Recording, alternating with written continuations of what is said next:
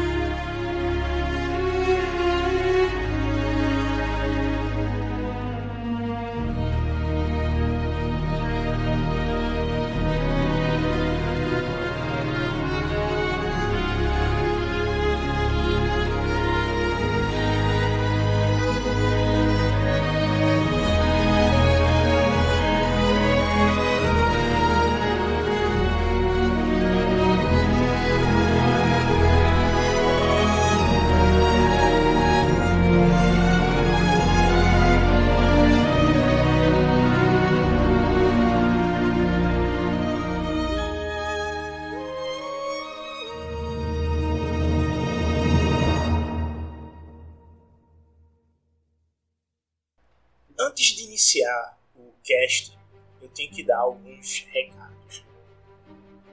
Primeiro, que estamos chegando no inverno e esse ano eu pretendo ter como projeto fazer o audiodrama da série de HQs Herdeiros do Império. E para isto, estou abrindo inscrições para os ouvintes que queiram participar desta dublagem. É um projeto de dublagem dessas HQs e todos que quiserem participar estão convidados. Entrem em contato através do Telegram. E por falar no Telegram, lembrando, temos nossas redes oficiais, né? A gente tem o Telegram, tem o Twitter, tem o Getter e acabamos de entrar no Rumble. Links na descrição do podcast. Por favor, curtam, se inscrevam, entre em contato, falem conosco, diga se vocês estão gostando, o que é que vocês gostariam de ver. Estamos ouvindo, gostamos de ter esse contato com quem nos ouve. E por falar em contato, nós temos o nosso e-mail oficial, que é o erademogan.gmail.com. Entre em contato conosco através dele. Nós podemos conversar. E se você é, puder e quiser ajudar o podcast a crescer, nós temos o Apoia-se com vários é, incentivos lá para vocês participarem com a gente, participar do, do Era de Bogan no podcast principal, de uma mesa redonda, bem como é, estou me lançando como Game Master profissional lá. Então, se você quiser ter uma mesa comigo todo mês, basta entrar nesse apoio e como recompensa você é, estará jogando comigo. Caso você não goste do apoia, se acha muito complicado, nós temos o Pix. Lá você pode fazer uma contribuição de qualquer valor, 10 centavos, 5 centavos, e isso aí nos ajuda muito. A mesma coisa, se você não pode fazer um Pix, não pode entrar no Apoia-se, escuta o podcast pelo Orelo. Cada play que vocês dão me dá 3 centavos, isso ajudaria muito o podcast começar a ter uma renda para que ele possa realmente crescer. Obrigado por todos a nos ouvir e fiquem com o cast.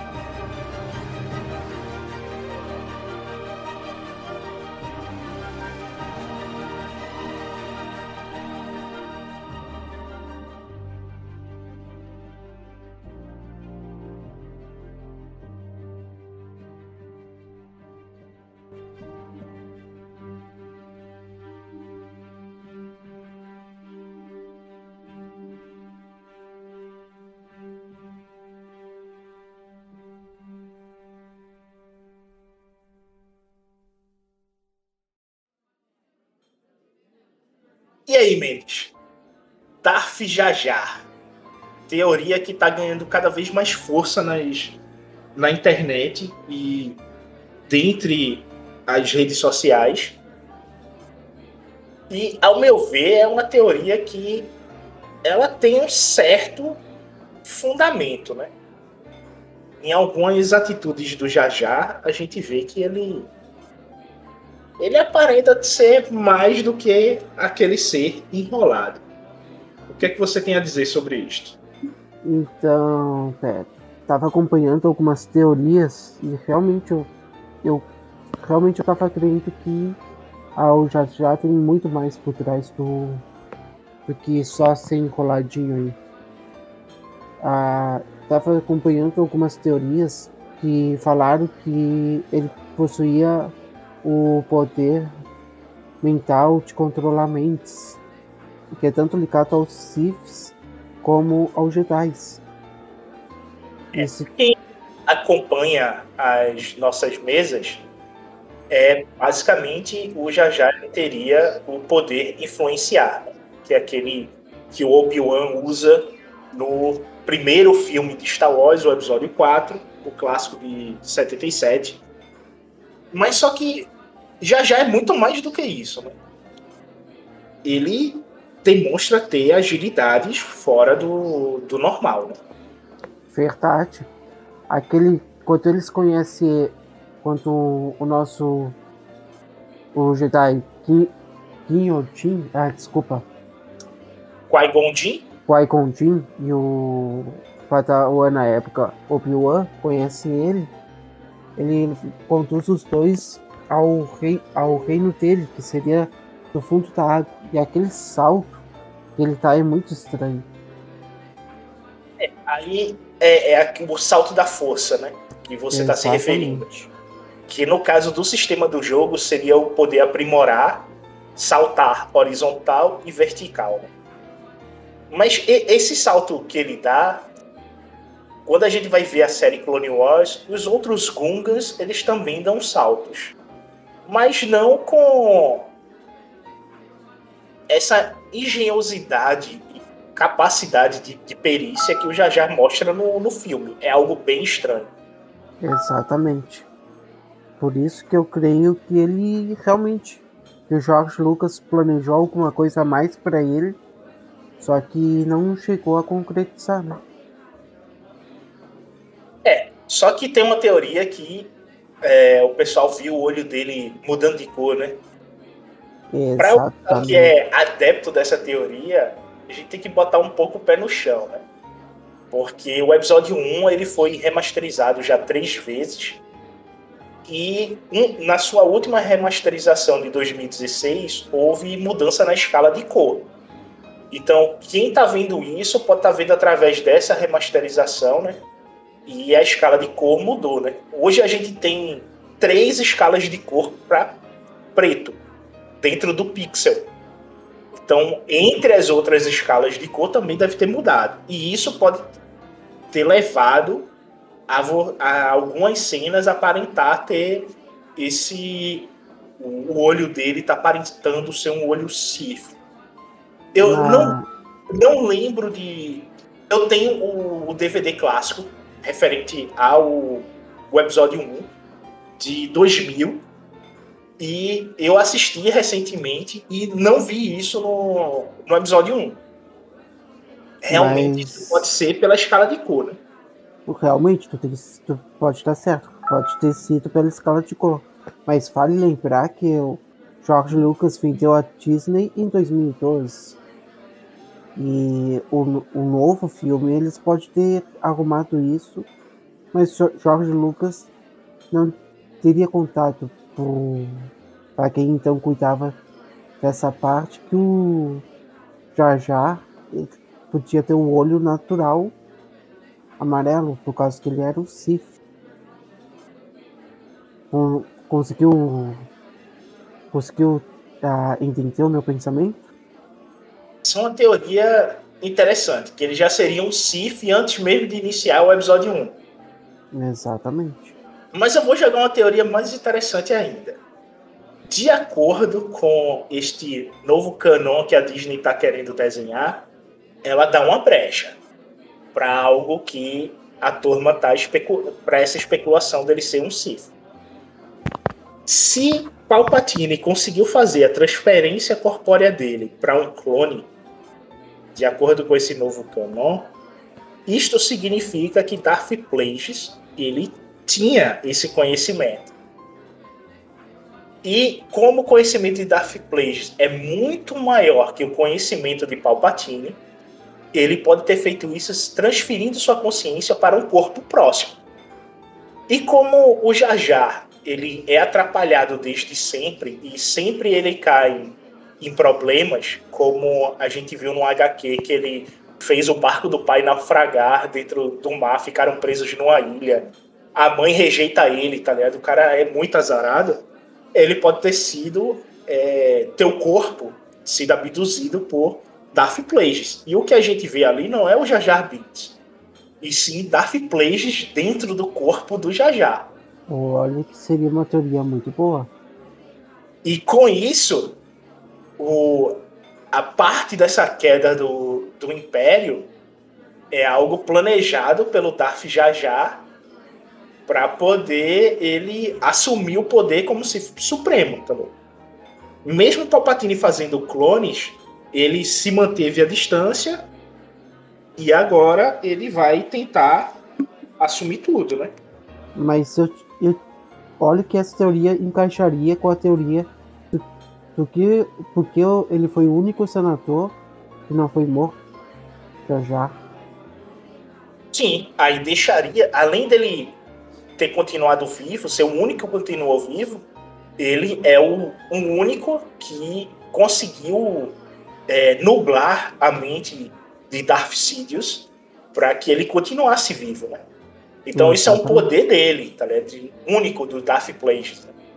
Né? Exatamente. E olha que isso tudo seria seria bem arquitetado. Será que, a, será que a Disney vai seguir por esse caminho?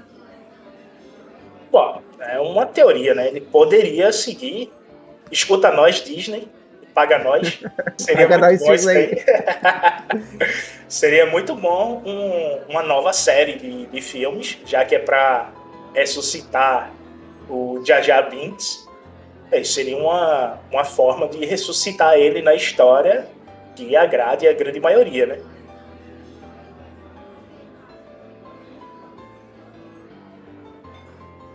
E a gente sabe o seguinte: que além dele sair vivo do Senado, ele se tornou líder em Nabu.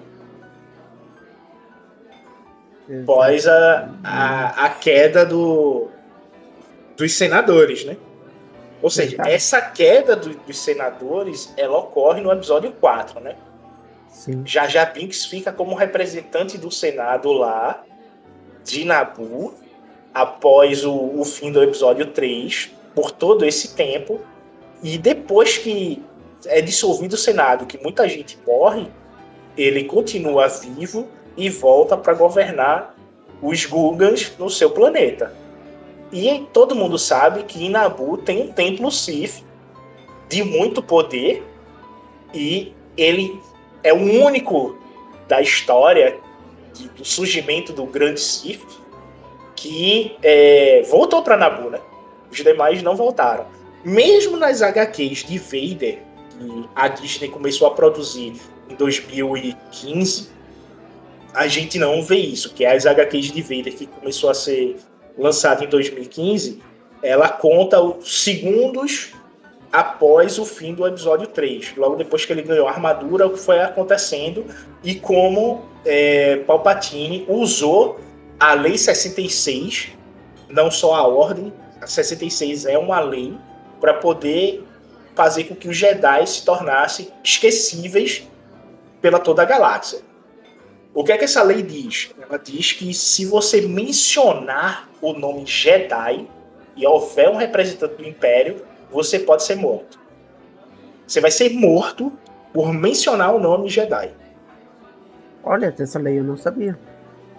E isso se torna algo é, importante dentro, dentro do lore para poder você entender melhor o porquê, né? É, existe essa lei que ela complementa a Ordem 66, onde você tem que entregar qualquer sensitivo à força e você não pode mais mencionar o nome Jedi ou Ordem Jedi. Se você mencionar, pode acabar morto.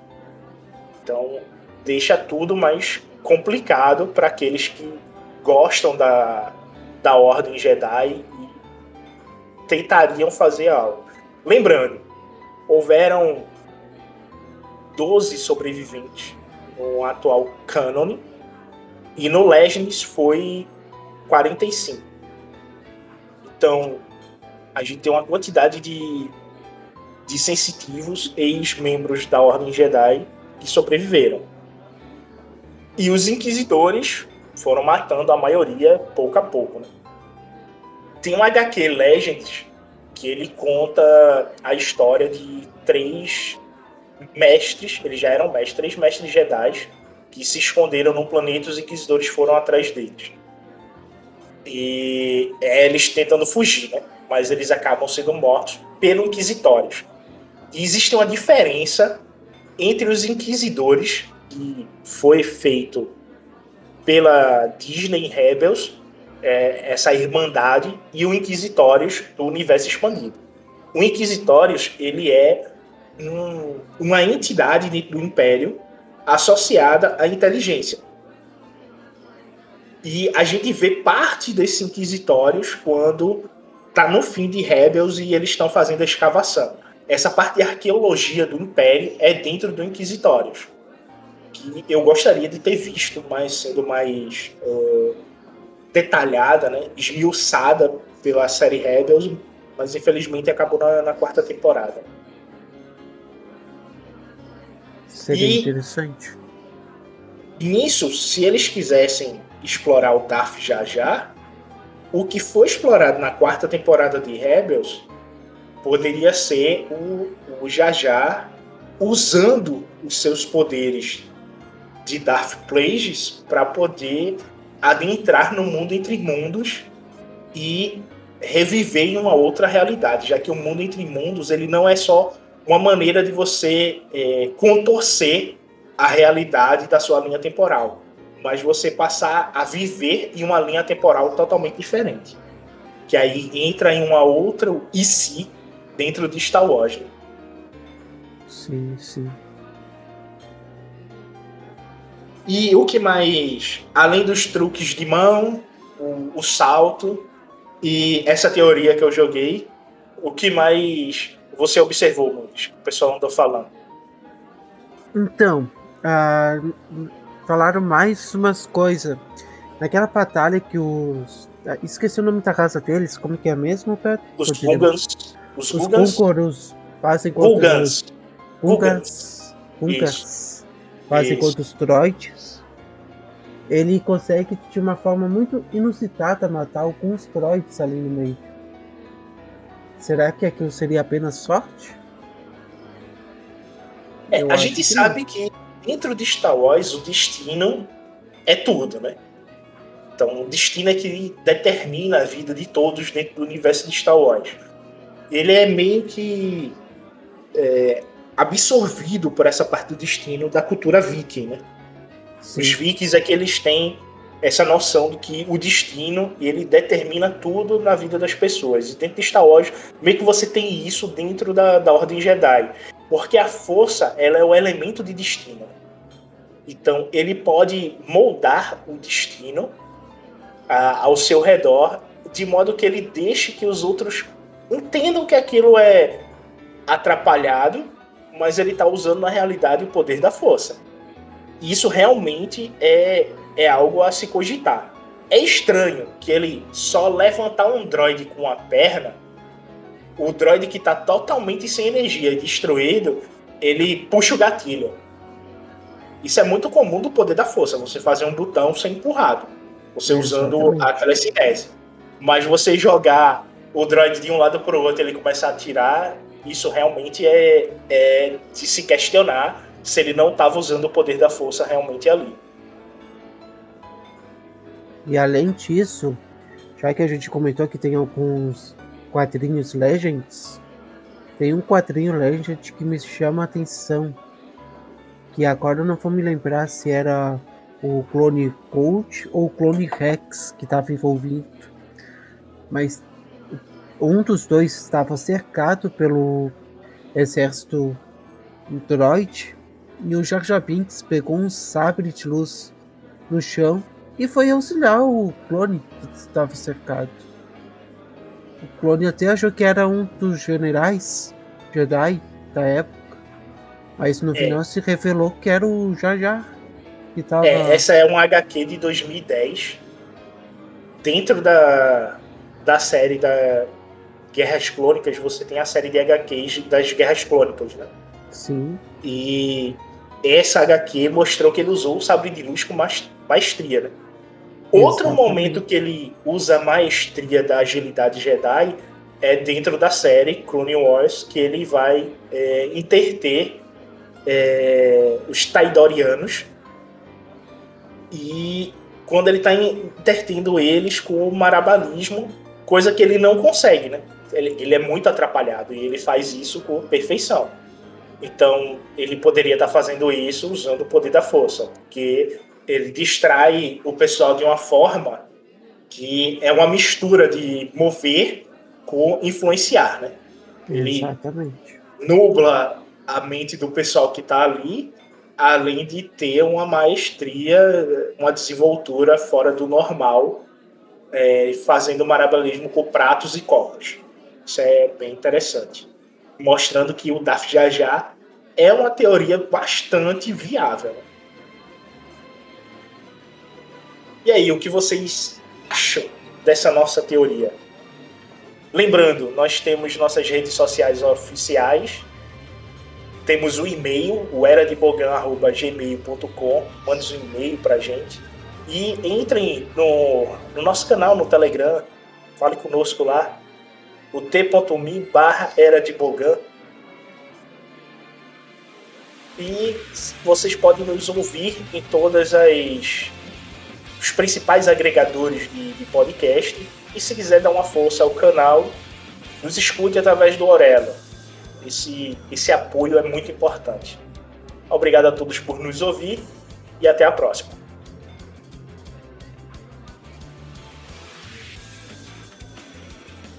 Vai se despedir, não? Ah, muito obrigado a todos. Eu tinha esquecido. Muito obrigado a todos que nos ouviram até aqui. E por favor, curtam a mesa O Destino. Ela está cada vez melhor. Assim como as outras mesas, nosso querido mestre Pedro.